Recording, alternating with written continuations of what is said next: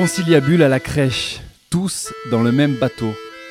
Une série d'entretiens réalisés avec le personnel de la crèche à la friche Belle de Mai. Cette semaine, retrouvez chaque jour sur nos ondes les paroles recueillies au sein des différents groupes de travail thématiques. Des groupes qui pensent et questionnent l'évolution du projet de la crèche, créé il y a 10 ans autour de la pédagogie Picler-Loxy, une pédagogie du libre agir qui favorise l'autonomie de l'enfant. Voici le groupe se questionnant sur ce qui pourrait être mis en pratique par et pour les enfants de la crèche, avec les voix de Farida, Stéphanie, Fatou et Nina.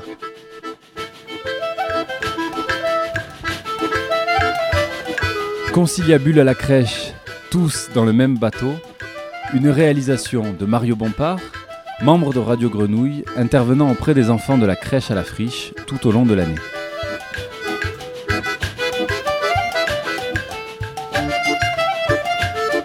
On a quand même la chance de travailler avec euh, Myriam Rass, qui est euh, l'ancienne directrice de l'association euh, Picler-Loxy, qui nous forme de manière continue depuis des années. Je crois que ça fait 10 ans qu'elle vous suit. Bientôt 10 ans. Et euh, du coup, elle nous aide aussi, nous, à, à repenser euh, nos pratiques auprès de l'enfant et euh, à, mettre, à mettre en application toutes les notions et, qu'on a et puis les, valeurs aussi qu'on défend. Parce que je pense que la pédagogie Picler, c'est aussi le, le point fort de notre, de notre crèche, de notre pédagogie.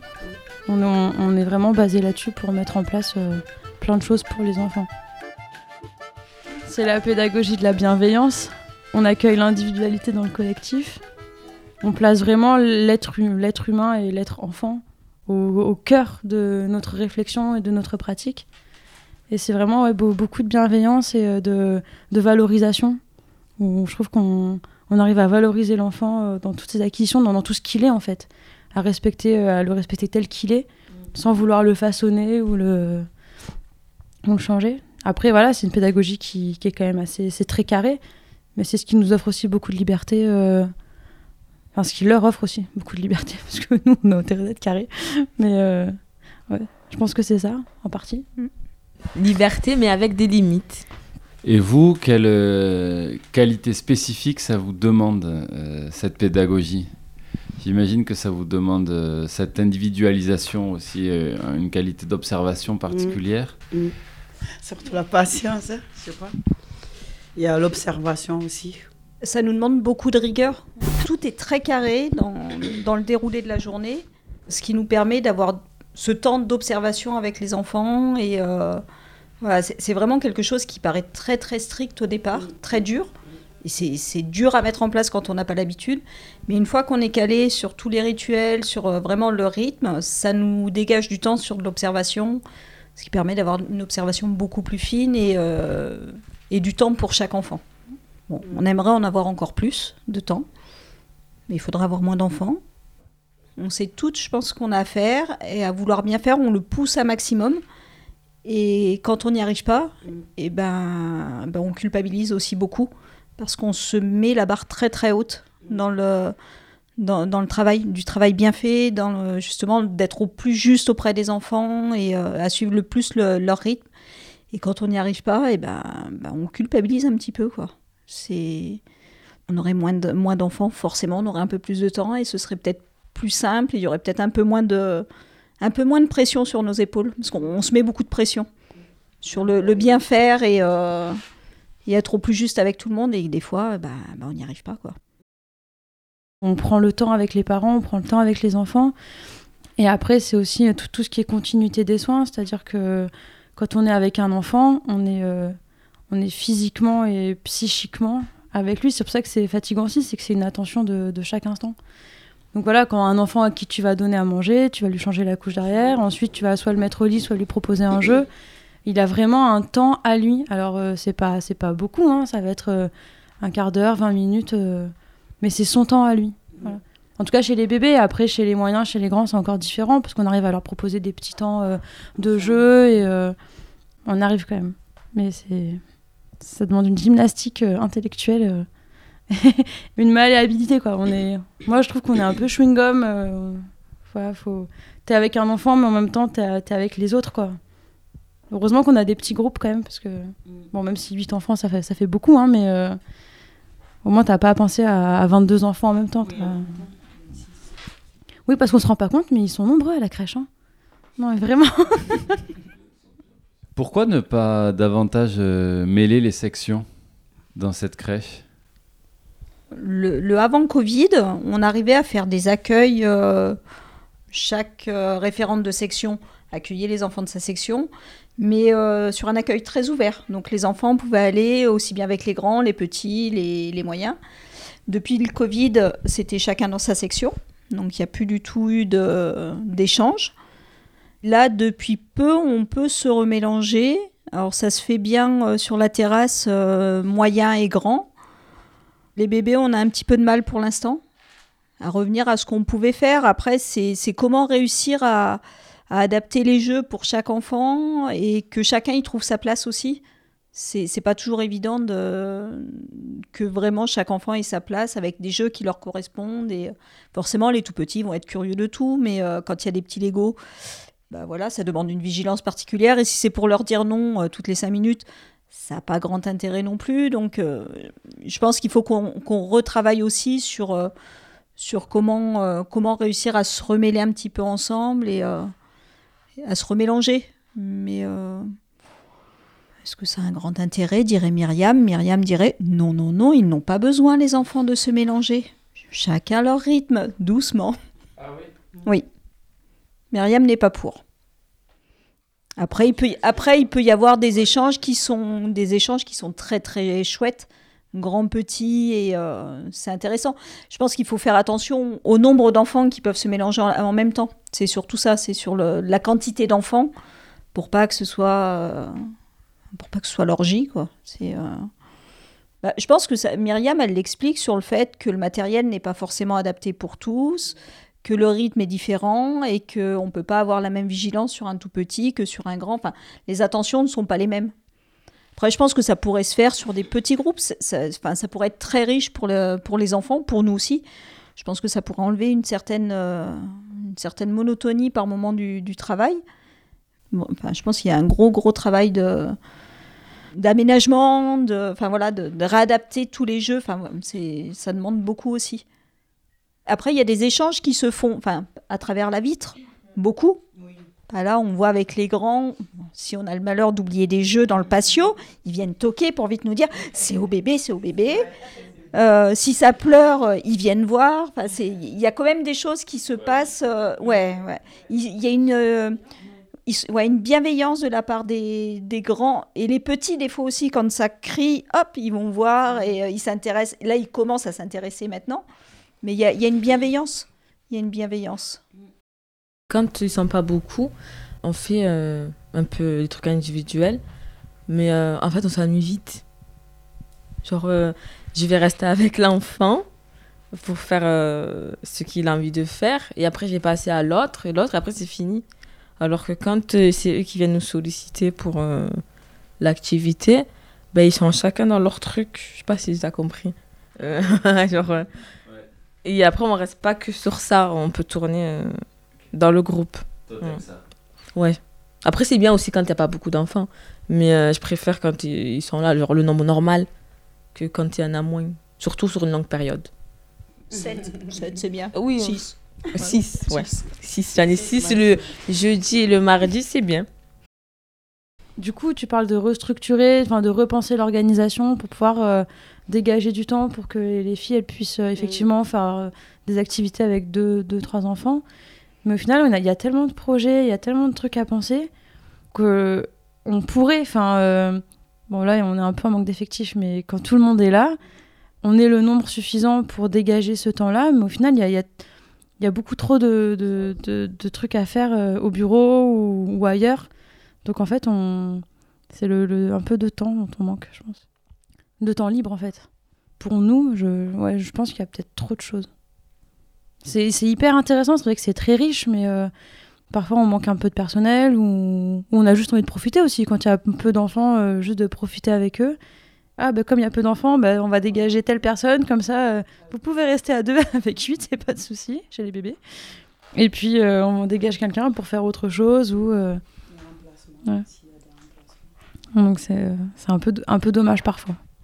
Mais c'est vrai que chez les petits, enfin moi je sais que pour ma part, c'est compliqué de, bah, de laisser le, le reste du groupe, même si c'est un enfant, bah, de se dire euh, on laisse l'enfant à, la collègue qui pourrait aussi profiter, elle de son côté, enfin profiter, faire euh, différemment avec son groupe, alors qu'on rajoute encore et euh, ouais, se, se libérer psychiquement des autres enfants. Enfin, je crois qu'on arrive le matin, on est avec notre groupe et, et on les a toute la journée en tête. Quoi. Il, y a, il y a quand même quelque chose de...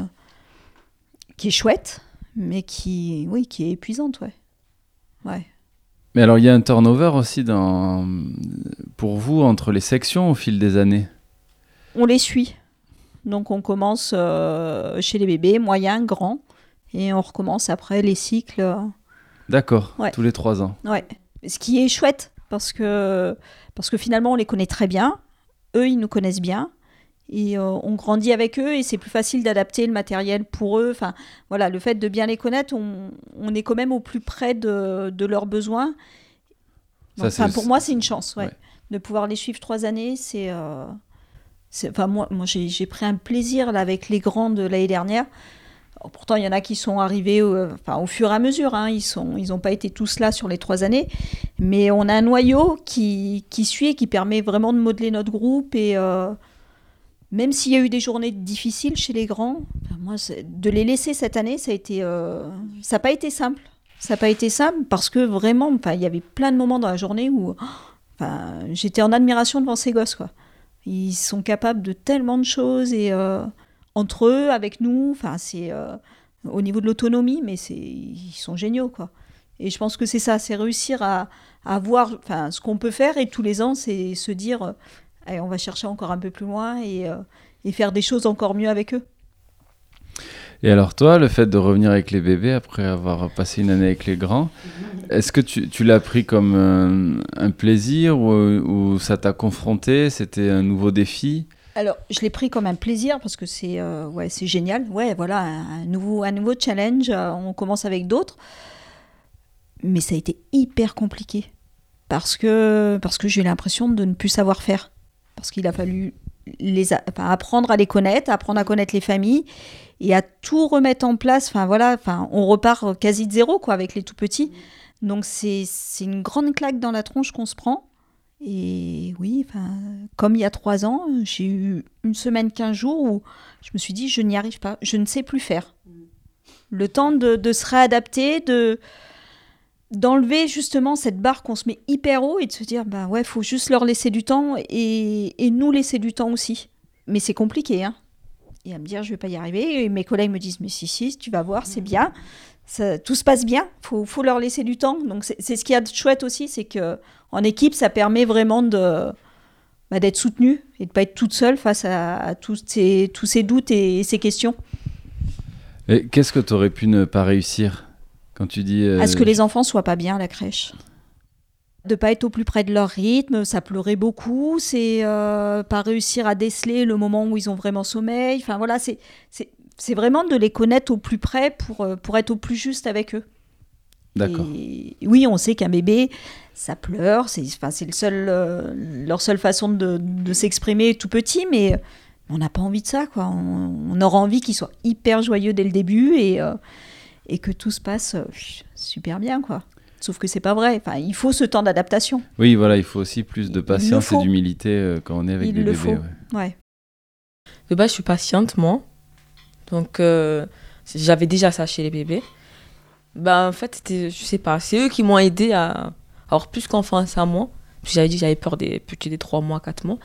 Et euh, je sais pas. Je sais pas, je verrai pas t'expliquer, c'est comme ça. je sais pas. Je pense que oui, effectivement, chez les bébés, il faut beaucoup de patience et, euh, et d'humilité, c'est ça, c'est exactement le terme. Mais après, ils grandissent, donc il faut aussi arriver à mettre un cadre. Et on se rend bien compte que si on met pas de cadre, on, se, fait, on se fait bouffer. Et donc je pense que c'est ça en fait. Enfin, pour moi, en tout cas, c'est l'apprentissage euh, de mettre un cadre. J'ai un peu l'autorité d'une huître, donc euh, c'est compliqué. Mais. Oui, voilà, petit à petit. Mais après, c'est un travail que, que tu fais avec les parents, que tu fais avec tes collègues. Enfin, on a, on a beaucoup de réunions, donc on discute beaucoup aussi. euh, avec euh, la psychologue qui nous suit, avec, euh, avec les filles. Donc, mais oui, moi, je, pour moi, en tout cas, l'évolution, c'est de mettre un cadre. Et ensuite, comme disait Stéphanie, c'est de, de les ouvrir pour qu'ils soient le plus autonomes possible. C'est vrai que Stéphanie, l'année dernière, enfin, elle a fait un boulot de ouf. hein. parce que chez les grands, l'année dernière, mais ils étaient incroyables. Ils allaient, ils se servaient dans le placard, ils prenaient le- leur petit, le- je sais pas, leur feutre, leur machin, leur sable magique, ils se posaient, ils jouaient, enfin, ils se rangeaient. C'était c'était un truc de fou. Il n'y avait plus rien à faire. Bah non, du coup, on allait boire des coups. euh. non, non, ouais, c'était. euh, Et voilà, pour moi, c'est ça. C'est vraiment l'autorité et les accompagner vers l'autonomie. Et... Enfin, voilà. Moi, c'est comme ça qu'ils me font évoluer. On travaille avec eux, quoi. Finalement, c'est eux qui nous aident vraiment à, faire évoluer le- l'ensemble du groupe, et, euh, mais sans vouloir tous les modeler de la même façon, quoi. C'est vraiment ça, on n'attend pas à ce qu'ils soient tous euh, des bons petits soldats et à tous faire la même chose. Non, c'est euh, ils ont le droit de pas avoir envie, mais au moins sur l'acceptation. Moi, c'est surtout ça, c'est que chacun ait une place et, et qu'il n'y ait pas d'enfants rejetés. Ça, c'est vraiment quelque chose qui, pour moi, a de l'importance. La tolérance. C'est vraiment ça. Quels sont les, les jeux préférés des enfants? Quand on y va sur la terrasse faire du vélo rouge. le vélo rouge, tout le monde le veut ce vélo. Il y en a que deux. Il n'est pas comme les petits oranges. Pourtant, c'est eux qui mettent la vitesse au vélo. hein, C'est pas le vélo qui va vite. Mais Ouais, mais il est maniable. ouais, Ouais. Ils aiment euh, tous les années. Ouais, tous les années, c'est toujours le vélo rouge, le vélo rouge. Marielle en a acheté deux, mais c'est pas les mêmes. Ben, ils n'ont pas le Mm, même succès que les autres. Ouais. ouais. Mm. Le Après, Marion, elle a acheté euh, le sable magique aussi. Ouais. Sable magique. On les pose, on peut les laisser euh, bah, 30 minutes. Du sable. du sable, on peut faire des formes avec. euh, La manipulation. Ouais. On peut les laisser C'est pour 30 manipuler. minutes. Il y a quelque là. chose qui les apaise. Ouais. Et ils ont un temps de concentration dessus qui, est très très important. Quoi. C'est vrai que chez les bébés, ça va être. euh, ils sont vraiment dans le moteur, donc euh, ils sont dans, le toucher, dans, tout ce qui se goûte. Enfin, tout ce qui se goûte. Ils mettent tout à la bouche. Mais ils aiment beaucoup les bouchons. Tu sais, c'est- c'est un peu ripé là sur les côtés, donc ça fait du bruit en même temps. C'est facile à mettre dans la bouche. Il y a des trous, donc on peut les prendre facilement. C'est léger, ça roule, ça, ça tourbillonne, là, c'est trop bien. Après, ça se met dans des boîtes, ça se vide. Euh, il peut en avoir beaucoup ou pas beaucoup, c'est trop bien. Non, c'est vrai, les bouchons, c'est un truc de fou. hein. C'est ce qui marche. ouais. Chez les bébés, c'est. Et après, voilà, ils sont dans le transvasement, donc euh, tout, tout ce qui peut se mettre et s'enlever, se, se remplir et se vider. Et après, chez les moyens, ils sont ouais, plus dans le moteur et dans les jeux d'imitation. Donc euh, là, ça va être la dinette à fond, euh, les déguisements, les, les voitures. En fait, ça symbolise du coup tout ce qu'ils observent à la maison. Ils rejouent en fait tout, tout ce qu'ils vivent. Ça commence à un an et demi, ils commencent à bien aimer. Et après, ouais, vers euh, 20 mois, là, c'est euh, c'est la- l'apologie du truc, quoi. Ils sont à fond. Et chez les grands alors? Ils aiment bien la, la dinette. Comme ce matin, j'ai vu un enfant, euh, genre vraiment, il faisait la vaisselle. Après, euh, je te mets euh, le café dans le micro-ondes. Après, je dresse la table. Euh, ouais, la dinette. Après, je sais pas quoi d'autre. Dans mon groupe. Ah oui, c'est vrai. C'est des trucs à encastrer. Genre les jeux d'encastrement aussi, ils aiment bien. Après, si avec eux, se poser dans le patio, s'allonger au sol et observer Ah, le ciel et les oiseaux. C'est génial. Bon, maintenant, Ah on ouais. le faire. Il y a un groupe un peu excité quand on fait ça, mais il y a quelque chose de top. Quoi. C'est euh, pouvoir observer ce qui. Voilà, le ciel.